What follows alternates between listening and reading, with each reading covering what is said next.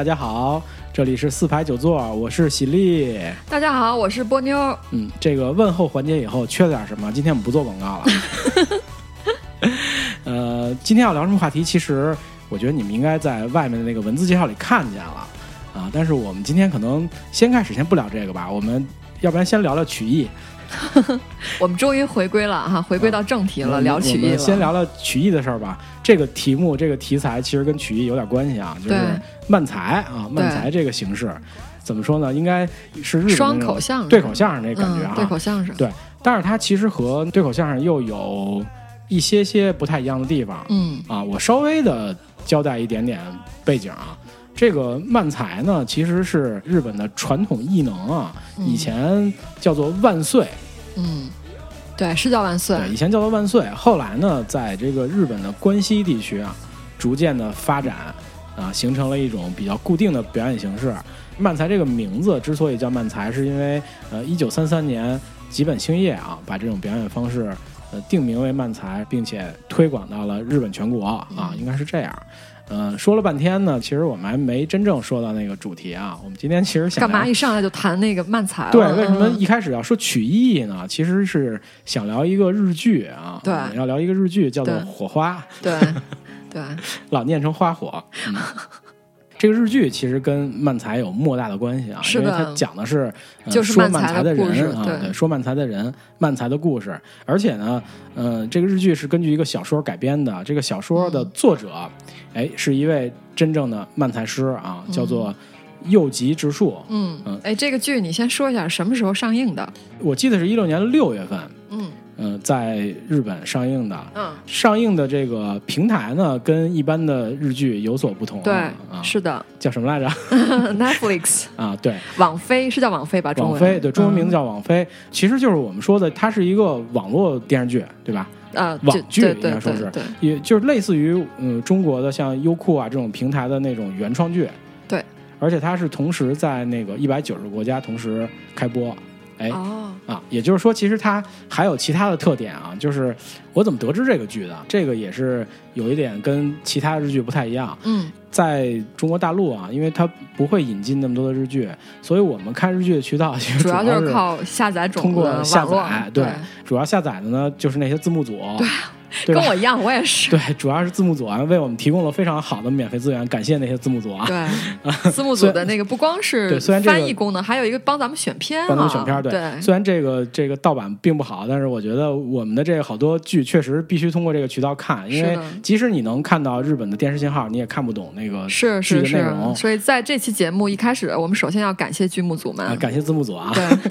但是呢，这回他在一百九十国家同时推出的时候，呃，人家制作了官方。的中文字幕是的啊，等于说这部剧不需要字幕组再去翻译，所以呢，就是我其实是从其他的地方下载的，并不是从这个平台看的啊。但我是从字幕组知道这个剧的啊，然后我从别的地方下的。但是这个剧现在是这样，呃，在我们录音的这个时间啊，正好它在 NHK 开始每一星期播一集，这么播出了。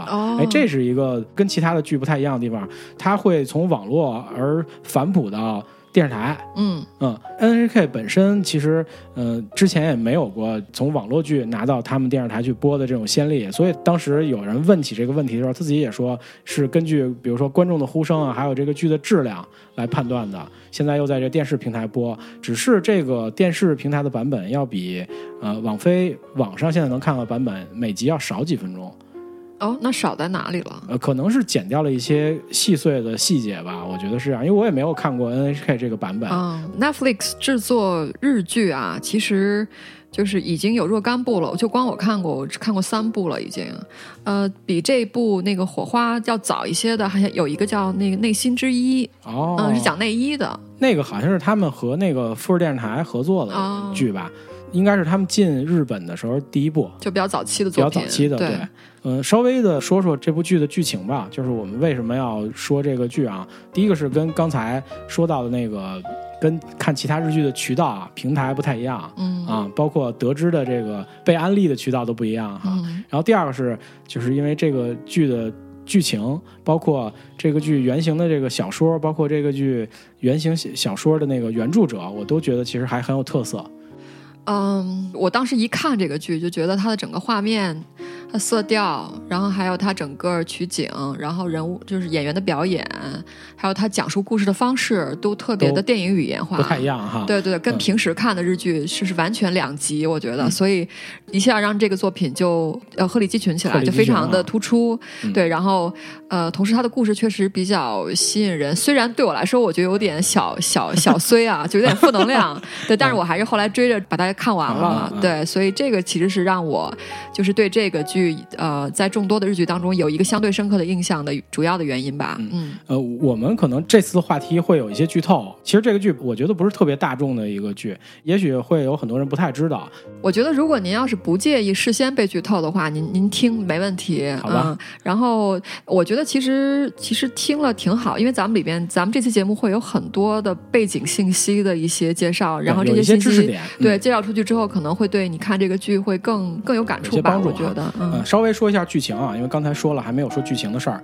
呃，这个剧的剧情呢，主要讲的是一个漫才的组合叫 Sparks，也就是、呃火花这个剧的名字对，叫火花。对啊、他们这个组合由这个德永太步和山下真人两个人组成啊，十年间的一海沉浮。呃，讲他们一起共同努力这个事业的故事。然后另外呢，还有一条线就是德永泰步和他在热海的烟火大会上认识的一个漫才的前辈，叫神谷才藏。嗯他们两个人之间的故事，因为他把这个神谷才藏认为是他的师傅，对而且神谷才藏要求他说你。必须得给我写传记，嗯你才能拜我为师。嗯，我觉得他们俩是属于那种就是灵魂上的那种朋友，就特别的嗯，啊，是吧？不能说是好基友，我觉得应该说特别的有知音的感觉啊，这种朋友。嗯就是整个剧还是以这个第一大主角他的第一人称的视角去讲述这个叫 POV 什么 point of of view，呃就是 POV 的就是他的角度去讲整个他。呃，十年从从事漫才生涯的十年，然后他经历的这段，呃，台上台下的人生故事吧。嗯给我的感觉，这个剧的拍摄方法有点像纪录片嗯他的那个视角是以第一主角德永泰步的视角来叙述这个故事，呃，包括他们这个组合的这些个故事情节，还有他和他师傅、呃神谷才藏的呃关系，包括这些中间发生的事情，对，都是以德永泰步的第一视角来叙述是的，是的，呃，然后这里边。呃，里边的那些旁白，其实我觉得大部分应该是都是他。他给神谷才藏写的传记的内容。嗯对。啊好多人在看这个剧的时候有疑问，就是嗯，德永太不给神谷才藏写的传记到底是什么？他其实写了好多本儿，每年一本儿。是的，就在那个笔记本上。对我仔细研究了一下，发现其实基本都是他旁白里说到的一些东嗯西，是从他那个传记里摘出来的。他并不是没写，真的写了好多，好像。是是是的，编剧老师啊，真的写了好多这个东西啊。那么，呃，这个剧既然是有一个原著小说啊，我们也稍微介绍一下，嗯，关于这个原著小说的作者啊。是的，哎哎，原著小说的作者是一位真正的漫才漫才师啊，漫才师傅叫右吉直树。嗯是的，实际上，我们说这个电视剧或者一小说的名字啊，它一定是有出处和缘由的。嗯，右吉直树之前在做这个漫才组合的时候，其实呃做过两个漫才组合啊。他最早的一个漫才组合叫线香花火，呃，英文怎么念？英文好像念 sparkler 还是念什么 S P A R K L E R 这么一个组合。这个组合是两千年到两千零三年之间存在的。呃，在两千零三年的时候解散了，然后他和另外一个呃高中好友组成了现在还存在的一个漫才组合，叫 Peace。啊，就是现在他其实还是活跃在呃漫才一线舞台的一个漫才师。嗯嗯，嗯，所以说呢，我看过他这个嗯、呃漫才组合的这个经历以后，就呃意识到他。呃所谓的这个原著里边这个火花这个组合，应该是基于他之前那个第一个组合叫呃香线花火这个组合就是跟他的个人经历，对，跟他个人嗯经历应该有很大的关系。反正，在我们能找到一些资料介绍里面呢，呃，也都说这个呃小说是他一个半自传，嗯嗯，应该是这里边写入了很多个人的经历和在这个艺坛观察到的一些事情，包括自己的一些感受，是的，对吧？嗯、那这个人也是一专多能啊，就是不光是是一个漫才师，然后同时也是一个啊、算一个文字作者吧，或者是一个文学作者。呃，他在这个人生三十五岁的时候，他是八零年八零人，八零年出生的，然后在二零一五年发表了他的处女作小说同名的，就叫《火花》。对，然后这部小说拿下了第一百五十三届的芥川龙之介文学奖。对对，呃，而且这部小说。也造成了不小的这种购买这个杂志的热潮啊！据说第一个是这个杂志叫《文学界》这杂志，当时加印了好几次哦。后来他在出了这个单行本以后，呃，卖到了二百多万本哦，那成绩很棒。对，就不管从艺术成就还是商业上，都还挺成功的一个小说。嗯，所以才有后来呃，像 Netflix 还有吉本兴业他们一块儿去改编这个电视剧哦。肯定是因为他这个小说还是商业上非常成功。嗯嗯嗯。他的这个到目前为止，他发表了两本小说了。第二本叫做《跨越黑夜》，是一六年发发表的。这还还挺，还真的是一个一专多能的一个艺人哈。对，这个人其实呃我，而且这个人还对，他还不光是漫才师和文字作者，他还是演员，对吧？嗯，演过什么呀？我还真没太注意到他。嗯，他在他在很多的日本的日剧和电影当中都做过配角，就客串过，对，客串过，客串吧。对对对，他作品啊，我还真查到一些。呃，从二零零一年他就开始演戏了。嗯。呃，《大奥诞生》有宫家光片，他演过。哦。对，因为就是大奥系列，其实日本不光是拍日剧，还拍电影嘛，就是特别多的系列哈，特别多多的作品，就是以大奥为主题的。然后还有一个是那个一二年的那个《烟爱物语》，还有一个非常著名的有一个电影，二零一三年的，呃，我们都看过《编舟记》。哦，编舟记，对，他在里边也是做配角，还有包括 X 医生，X 医生他 X 医生是一个长系列的一个日剧嘛，他在里边也演过。啊，是吗？他他在 X 呃 Doctor X 里边也有他是吗？对，他是他是第三季，二零一四年第三季，对里边。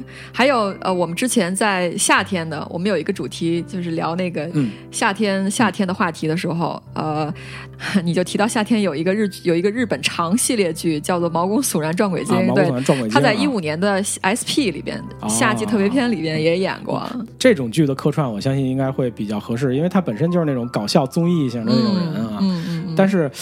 但是他之前的演出确实就是在知道这个小说之前，确实没太注意过，因为他就是演配角。对，因为我所了解，其实他在日本的这个艺能界不算是那种大火的，不算大火，对，不算大火的艺人。呃，虽然工作接的不少，但是没有到那种顶尖的程度。没有，没有。但是他自从出版了一个小说以后，本人一下火了起来，就是他还是因为文学成就，对，造就了他本人啊。对对。呃，这个人其实经历也挺好玩的。之前在中学的时候是一个。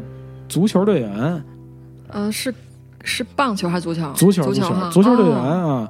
曾经代表他们的那个学校参加过全日本的高中综合体育大会，就是说明他还是踢足球有一定水平。嗯啊，后来转做艺人，我觉得他这个这个路其实拐的也挺长。你是想说他是一个德智体美劳全面发展的好学生是吗？之前体育好，然后又会表演，然后又能演戏，然后又关键又又能写作，对，写作，我觉得实在太厉害了，这么一个人。哎，其实咱们刚才说这个剧情之前，其实你不是说嘛？你看了这个剧以后，觉得它的影像风格跟其他日剧很不一样。对，确实是这样。我也有这种就是特别特别深的这种感觉，因为它这个剧吧，在影像风格上有几个特点。我觉得第一个就是什么？第一个就是长镜头特别多。对，长镜头特别多，一点都不吝惜用长镜头。对，而且是移动长镜头。对，就这个扛着机器拍的那种。这个其实也让我挺吃惊的，就是我觉得为什么这么一个剧要拍这么多长镜头？对，而且它的那种整个剧的调色，对吧？这个色调，然后整个剧的那个。影像的那种节奏，我觉得都跟其他的日剧有一些区别。其实就是你说的那种特别特别有电影的质感和影像风格。是，如果说你让我说这个整个故事的感觉、剧情的这种节奏，还有拍摄的这种风格，我觉得它真就是一个十集堆出来一个长电影。嗯，而且刚才咱们说到那个主角的时候，说他其实是以主角的这个视角做的一个类似于伪纪录片的电视剧哈。我其实，在嗯之前的看过的一些日剧，包括知道的一些日剧里面，也很少嗯看到这种方式。我觉得他们在拍的时候，技术上有很多很多的挑战，然后包括这些摄影指导或者导演，我老觉得他们在里边想玩一些有技巧性的东西，或者说嗯玩一些之前在电视剧里没法玩的。一些东西，这也是我觉得这个剧跟其他的剧不太一样的地方。因为我之前看剧的经验，敢这么玩的只看过一个《绝命毒师》，呃，但是那是一部美剧，啊相对来说，我觉得规模投资可能都跟日剧不能同日而语。但是这部剧，我其实觉得你刚才说那个“鹤立鸡群”那个词就用的特别恰当，嗯包括剧情上的那种现实的感觉，嗯，对？吧？就是不是一味的灌鸡汤，这他这个鸡汤太难喝了。那么这样的这个拍摄风格啊，这样的呃剧情的构筑是怎么出现的？什么人来做了这些事情呢？因为基于原著小说，肯定要做一些相应的改编嘛。那么这个这种影像风格风格的构筑，肯定是靠导演啊、编剧啊、摄影指导等这些人哈。我在想，就是呃，网飞他之所以他们投拍这个剧的时候要选这个班底，肯定是有他的想法和原因的。哎，网飞那个他是在日本成立了网飞日本分公司呢，还是说网飞在日本找了一家当地的公司做做合作？网飞啊是这样，这接的好啊，太好了。呃，网飞是和吉本兴业这个公司呃联合制作这个电视剧。嗯呃，吉本兴业是个什么样的公司呢？就是我们刚才在最开头说漫才的时候提到了一句，吉本兴业是他定义了漫才的这种表演形式，并且推广到了日本全国。那么这个公司其实是一个呃日本应该说最大的呃演艺和艺人经济的这么一个公司。嗯嗯，他自己呢拥有很多的这种呃漫才的表演的剧场，然后旗下也有电影公司，而且旗下签约有七百多个组合和艺人啊、哦，是这样一个公司。哎，那这个剧当中哪些主创是属于这个公司的呀？不仅是这个剧的主创，连原著作者都是吉本兴业的签约旗下的艺人。因为其实我个人啊，我并不是太熟悉呃日本的漫才界或者演艺界的这种搞笑组合，但是呢。吉本兴业其实它，呃，不光是在这方面有很多的签约艺人，它其实还有一些其他的，比如说，呃，音乐方面，比如说影视方面的艺人，在他的那个旗下。那么我可以先说几个，呃，我觉得中国的观众相对比较熟悉的人。嗯、第一个可以说的啊，就是当然，这些人是跟这个剧没关系的，是呃吧？跟这剧没太没太大关系，嗯跟基本兴业有关系。嗯就是小室哲哉，这个我相信中国人肯定哦非常熟悉。对，就日本的大牌音乐制作人啊。嗯但是当然他现在已经现离开，在有点他他单飞了，应该已经啊。嗯还有徐若瑄啊，微万徐啊，这个应该也是很熟悉。他也在日本发展过，对对，他在日本呃唱歌唱过歌，然后做过一个叫什么黑色饼干还是叫什么的组合，我记得是。哦呃，当然徐若瑄现在也不在这个公司了，签到别的公司了。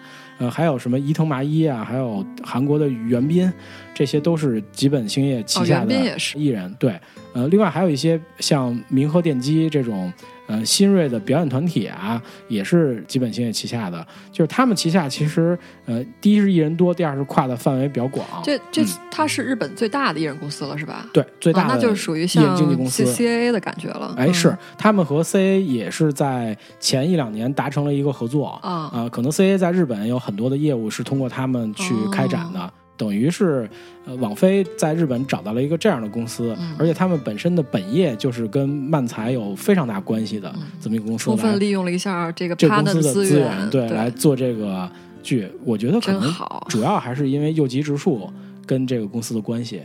所以才拿到了这个资源。你的意思就是说，Netflix 他去选剧本，然后发现了哎有这么一部小说，做哎，对，有潜力，然后就找到了这部小说的拥有者的那个公司，对啊然后对对就找了这家公司。，分析到这块儿，我就觉得其实日本只有这一个公司能做这件事儿，别的公司做不了。没实力啊，这么多人对，才。因为他的那个主要是签约艺人的问题嘛。对嗯，呃，包括可能跟版权可能也有一点关系啊。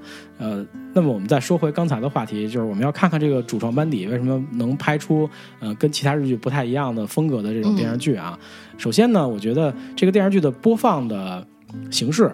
呃，跟其他的日剧不一样，就是刚才我们说了，它是在一个网络平台上播放的，嗯而且是一次性把十集全部放上去，是的，对吧？这个是不是网飞的一个惯例啊？网飞它最大的 USP，它最大的这个这个卖点就是一次性性输播出，对吧？所以你知道，我一直觉得，因为我我不太清楚啊，就网飞的那个 founder 他到底什么人，是不是这个人小时候也经常受那个美剧一周一集的那种煎熬啊？所以他长大了，他就从小就有一个梦想，说我长大如果要成立一间公司的话，我一定要一一次性全放出去。我我老有这么一个 YY，也不是没可能，呃，而且我觉得实际上他的这种播出模式，呃，比较吸引那些电影界的人才，嗯因为我如果是想拍一部电影，可能有时候会受限于排片的片长，对吧？比如说，嗯，你想拍一个四个小时的电影，你觉得这事儿我四个小时才能说明白，但是呢，通常有人会把你拍死，就是影院。对对吧排片和投资方，对投资方就不会让你拍这么长。但是呢，如果是拍电影级艺术水准的电视剧，又能在某些平台上一次的放出来，就等于说无形中把你想表达的东西能增加很多的时长，对吧？所以这块儿我觉得对那些嗯电影界的创作人员有吸引力。呃，网飞最著名的原创剧是《纸牌屋》，呃，他就请到了。我觉得电影界的大咖，对吧？大导演大卫芬奇来担任，至少第一季他是自己导了几集吧，然后呃，其他时间做的应该是监制和制片人这个角色的工作。那么花火，抱歉，火花火花这个剧，我们老是犯着错。哎，火花这个剧实际上他也请了一位很有经验的总导演，哎啊，叫广木隆一啊。这个导演我其实要介绍一下，因为我想也是很多人不太熟悉，包括我。我在呃研究这个剧之前也并不是很熟悉这个导演。这个导演不是一个新晋导演，不是一个年轻导演，他其实是一个真的是老一辈导演，一九五四年出生的，嗯啊五十年代第五大导演。对这，哎对。而且这个导演是日本粉红硬化时期的代表人物啊，从八十年代初开始，呃，拍粉红硬化大概拍了有十年的时间啊。粉红硬化我也可以稍微多叨叨一句，就是软色情电影，就是在日本的这个成人电影，就是所谓的 AV 出现之前，呃，在大银幕上比较能够挣钱的一种软色情电影，类似于香港之前拍过的三级片。但是后来由于呃电视的普及，由于 AV 的出现啊，所以这个粉红硬化这个类别的电影衰落了。呃，但是有很多很多的嗯大导演都其实参与过粉红硬化的拍摄，比如说著名的导演周防正行啊，代表作是《弹弹琴跳跳舞》，还有比如说黑泽清这样后来在国际电影节得过奖的大导演，其实都参与过这些片子的拍摄，还有嗯。我们很喜欢的森田芳光，对他们在年轻的时候哈，都在这些片子里。得到过锻炼，应该说啊，所以你的意思就是英雄不问出处哈。呃，我并不觉得这是一个问题，因为呃，虽然有些人、有些导演不愿意提自己过去的这种经历，他可能觉得这些片子会对这些片子拍过这些片子会拉低他自己自己的这种形象哈。但是实际上，正是因为他们有大量的拍这些粉红硬化的经验，才导致了他们以后在拍其他电影的时候，很多事情是轻车熟路的，包括现场的掌控力啊，包括对。成本的这个控制，都是这么锻炼出来的。你知道，我觉得这是一个心态，就是当你面对一个特别特别劣质的一个工作的时候，对吧？比如拍粉红樱花的时候，我想对于这些导演，他们当时除了要糊口以外，他们内心也是有追求的，否则他们不会变成三田芳光就这一系列的后来的电影导演大咖。那但是，那那么这当他面对这些像。像屎一样的工作的时候，他的心态是什么？他的心态是没有那么 low 啊。就说他们当他面对就这种就这种拍粉红硬化的这些作品的时候，他们是用一个什么样的心态去工作？那有的人也许就是可能破罐破摔了，我就是拍这么一个烂的东西，那我就把工作干完就可以了。然后，但是可能有的人他就会比较用心，对吧？他就放了放了多放了一些心思和一些感情在里边，他就通过这些。啊，相对比较 low 的工作，然后但是他锻炼了自己扎实的工作技能，然后同时也磨练了自己的工作经验，然后以及自己的坚强顽强的这种工作意志吧。我觉得坚强顽强的工作意志，对，嗯，是这样。不，因为他拍电影其实是一个很劳心劳力的工作劳心劳力的工作，是这样的。因为其实粉红电影它有一定的规则啊，也不是随便拍的。粉红电影它有要求的。呃，第一个要求就是这个电影完全是商业制作，完全是为了挣钱的，所以它一定的制作费要低。而且拍摄时间要短，最好是一周就拍完哈。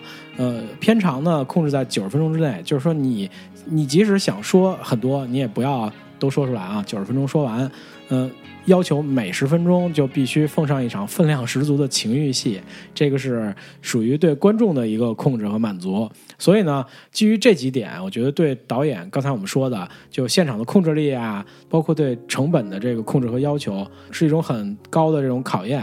他们拍了这么久的，就是广木隆一导演这样的导演，拍了这么久的粉红樱花，他一定对这个电影制作这一环节或者电影拍摄这一环节所有的东西都非常的熟悉，是的轻车熟路。嗯我的感觉就特别像，嗯，香港的有些在片场摸爬滚打出来的那种副导演，嗯虽然不一定他有很很好的艺术追求，我是说香港那些副导演啊，虽然不一定有很好的艺术追求，但是他们有大量的实践经验。对你把这活儿给他，他一定会给你完成的很好，对对吧？就是这样。对，那么，呃，广木隆一导演呢，还不太一样，嗯，还不太一样。各中翘楚，正如你刚才所说的，他真的是属于那种有艺术追求的嗯导演，即使他在拍那些粉红硬化的时候，有很多人也会总结，他是一个非常了解女性心态的粉红硬化导演。哦呃，拍摄的有些片子非常的细腻。哦啊、对于女性的情绪的描写非常的到位啊、嗯那么在九十年代的初啊，一九九零年，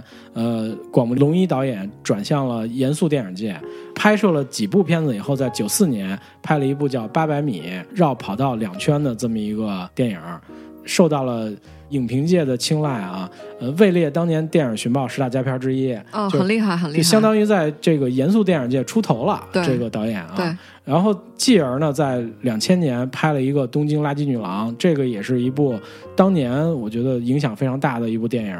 就它的特色是什么呢？特色就是说成本巨低，然后而且它不是用胶片拍的，它是用那个数码录像带拍的这么一个电影。呃，剧情特别的好玩啊，跟中国的一部电影的剧情有类似的地方。人们把这部电影称为日本的《重庆森林》啊。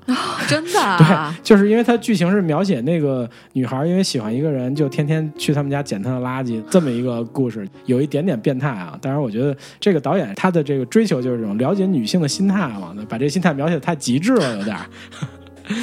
呃，真正让他在影评界大红的，应该是两千零三年啊，在呃转战严肃电影界十几年以后，拍摄了一部叫《震荡器》的电影。呃，这个电影是在当年的第二十五届横滨电影节上获得了最佳电影、最佳导演、最佳编剧、最佳女主角、最佳男配角五项大奖。哦，呃，而且呢，得到了当年的第十六届东京国际电影节最佳女主角的奖项。呃，有最佳电影的提名，但是没获奖。呃，当年但是已经很已经蛮厉害了，对，很厉嗯害。当年东京国际电影节获奖的是中国导演霍建起的《暖》，呃，这个电影也是位列当年嗯、电影寻宝十大佳片儿，转战严肃电影界的十几年间有两次入选十大佳片儿，也是很厉害的导演了啊。两千、年以后呢，逐步广木隆一导演在商业片、艺术片方面都有成就。那么近年来主要就是一年一两部速度啊，有一些商业的，有一些比较艺术的。一七年啊，一六年，一七年有一部呃有名的小说改编的《解忧杂货店》啊，即将上映。哦，其实是我我这个还蛮多人期待的，对，其实应该说是一直战斗在第一线的一个呃大导演了，应该算是嗯嗯所以启用这么一个导演，我觉得对整个影片的风格起了至关重要的作用。啊，包括他作为总导演，实际上他也在这个片子里导演了几集啊。第一集奠定风格的那集是他自己导演的，呃，最后这个片子的结尾第九、第十集也是广木隆一亲自导演的，嗯，呃，那么当然，呃，这么一个制作规模的电视剧不止这一位导演，对我们为什么把广木隆一称作总导演，是因为这部电视剧其实一共有五位导演参与了，嗯嗯，这些人里面应该有一些我觉得咱们会比较熟悉的导演，是的，是的，比如说，呃，第五、第六集的导演冲田修一，这个我想就应该会是一个咱们比较熟悉的，因为他导演过呃《南极料理人》对，啊。呃，横道世之介这种，就是在其实在中国和日本都还挺火的这种，是的，文艺类的，应该说文艺类的这种日本电嗯，影啊。南极料理人文艺吗？我觉得挺文艺的。我觉得很多喜好美食的不文艺的人也很喜欢啊。这个角度 主要看吃是吧？对啊，挺好的，你挺好的。因为他真的，我觉得他这个南南极料理人真的是一场饕餮盛宴呢。好吧，好吧，很好啊。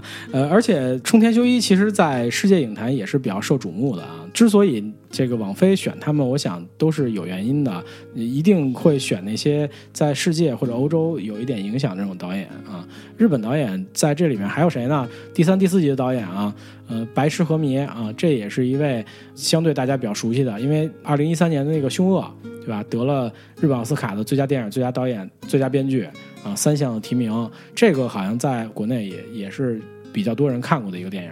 其余的两位啊，一共五位，其余还有两位，呃，基本上是与广木隆一导演等导演合作过的副导演，嗯，他们应该就是那种长期在片场摸爬滚打的人啊，呃，一位是叫九万真路，是导演的第七集和第八集，还有一位叫毛利安孝，导演第二集。嗯，九万真露我提一下，那个咱们在聊那个在日本吃东西的那那一期的时候，然后当时发了一个帖子，呃，把一些就是以纯吃。就是纯是吃的日剧，然后我们写了一个帖子，然后给大家发到微信里去了。然后当中我们就推荐了一个剧，叫做《和歌子酒》。和歌子酒，对，和歌子酒。然后目前已经拍了两季了。嗯，和歌子酒的话，如果您看过《孤独的美食家》这个著名的日剧系列的话，那么和歌子酒的话就是呃女版的《孤独的美食家》。哎，然后同时还有一个加分，加分就加在这个女版的这个女主角她是能喝酒的啊，对吧？因为孤独的美对孤独美食家不讲酒，最可惜的话就是她没法喝啊，她不能喝酒。对，嗯。然后毛利安孝的话，他也有作品，他有一部比较著名的代表作的话是二零一零年上映的《东京漂物语》，这一部也是比较有名的一部电影。嗯，呃，和子酒是九万真路导演的是吧？是的，嗯嗯，对他们对作为副导演在电影这个拍摄出现啊，参与电影拍摄，实际上他们其实也有一些电视剧作品，对，就转战电视剧界的东西也很多，所以这五位导演其实我觉得形成了这个电视剧呃与众不同的风格，应该说。他们在这个广木隆一导演整体的架构下啊，因为广木隆一导演的那个电影啊，呃，《震荡器》，我专门找来看了一下，呃，他还有一部二零一三年的《轻蔑》啊，这两部都是我觉得很能代表他导演特色的电影。其中确实有很多我看到的他使用的拍摄技巧，呃，那个电影的画面的构图等等啊，跟《火花》里出现的很多场景有共通之处。我想这是他风格的体现。哎，那我觉得你这些导演细数下来，我觉得就有一条所谓他们的成功之路啊，就是，呃，以这种如果是电影从从业者或者电影导演，在他们看来就是最 low 的一系列一一类作品，就是用粉红电影来起家，然后练好一身本事，然后同时拍好电视剧，练好本事，然后再拍大电影。因为我觉得对于导演。就是对于电影导演来说的话，粉红粉红类的电影的话，属于比较 low。那么拍电视剧的话，他也对这种人呢也来说的话，也是比较 low 的一些工作哈。但是就是从这些比相对比较 low 的工作当中，先把自己的本一身本领练得扎实了，然后再啊再一步一步的寻找更高更大的机会哈。对，是这样的。呃，而且。不止这几位导演啊，因为我们刚才说制作阵容里边，嗯，确定这种电影风格的，除了导演以外，一定还会有编剧，对吧？是的。对这个小说的改编，还有我们所说的摄影指导，帮助导演实现他的呃所谓的镜头语言的这种风格，真正的视觉风格哈。是的。那么我们来看看这个这位编剧啊，加藤正人老师，真是老师啊，他也是五四年出生，跟广木隆一导演是同年的，嗯，著名的一位编剧啊，现任。日本脚本作家协会理事长啊，非常高。对，早稻田大学研究生院国际情报通信研究科 客座教授。为什么呀？我不太明白。国际情报研究科，我以为他应该是个什么文学他是解码专家是吗？不知道，不知道。他是早稻田退中途退学的，好像。哦，好像有这么一个经历啊，呃，记不太清楚了。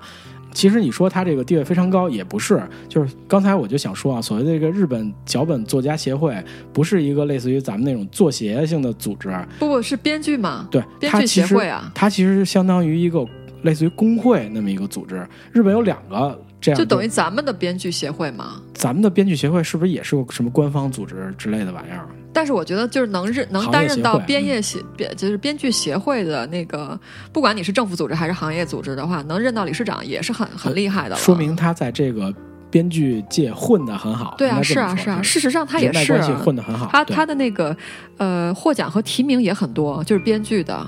对，很多很多。嗯嗯，他之前就是有很多作品得到过。所谓的日本奥斯卡就日本电影学院奖，对。吧？我在这儿查到的应该是有三次，至少三次的提名。是的，嗯嗯，三十二届的呃超越巅峰，嗯，然后三十四届的孤高的手术刀，是的。嗯，还有一个三十，八届的不可思议的海岸物语，嗯，嗯。至少得过了三次，对，嗯，而且在三十四届这个孤高手术刀啊，二零一一年还得到了那个蒙特利尔国际电影节的评委会特别大奖哦啊，哦在国际上是有影响力的。对，嗯呃，那么呃，这位加藤正人老师呢，实际上在跟那个广木隆一导演是有多次合作的。刚才咱们说过，就是广木隆一导演一九九四年的那一部，呃，八百米哈，八百米绕跑道两圈儿 那个电影的编剧就是加藤正人啊、而且呢，这个加藤正人老师之前也是粉红映画出身。啊，虽然他有那么多知名的作品，但是之前跟那个广木隆一导演应该也合作过一些粉红映画的电影。你知道，越聊我就想起了一些人啊，比如说老杜，老杜就是，呃，从拍电视剧练了一身本事，然后去拍电影，对吧？然后还有王家卫，王家卫的编剧经历其实是从拍嗯电视剧编剧开始的。对对对对他当年获得那个一代宗师的那个呃啊、获得一代宗师香港金像奖的那一系列大奖的时候，他上台的那个获奖感言就说：“我其实是一个电视剧编剧，对对对然后我、嗯我我是做编剧出身的，然后我写了这么多剧剧本，我都没有得过一个编剧奖，一直到一代宗师才得了一个编剧奖。对对，嗯，这种磨练英，雄不问出处。嗯嗯，我觉得还好。我一直觉得我我其实不是很赞同不问出处这个。有的人其实他比较不太愿意提，但是有的人是无所谓的。哦就是你可能不要从字面去理解所谓“不问”这二字。呃，我觉得“英雄不问出处”的意思是说，就是不管你当时是。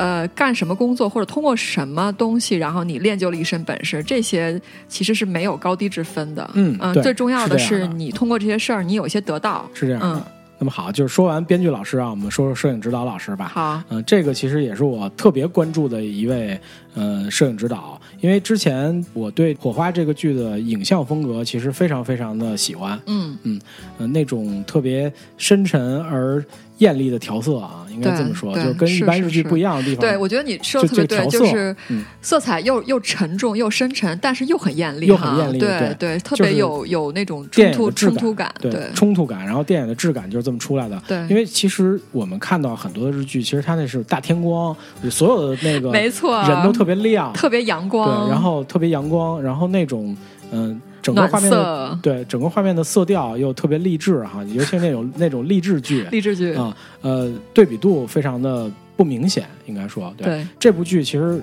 就是完全跟那些东西是不一样的，是而且它还有很多长镜头，对对吧？就是长长短短的长镜头，应该说有的长镜头曾经就是我，嗯、在最后那几集啊，就第九集还是第十集，嗯、有一个他们这个组合拆伙的时候聊天的一个一个镜头，我算了一下，在这个几平米的这么一个呃榻榻米的日式房间里面拍了五分多钟，呃，我想那个就镜头没断是吗？据我观察，可可能用的还是自然光，因为它绕那屋子走了大半圈，我也没看到灯啊、反光板等的东西。哦，反正这个，我觉得这种觉得这镜头应该没断是吧？呃没断没断，嗯肯定是没断，就是一镜拍下来，我数呃我算了一下，大概五分多钟。反正这种镜头，就不管是长短，在这个剧里很多。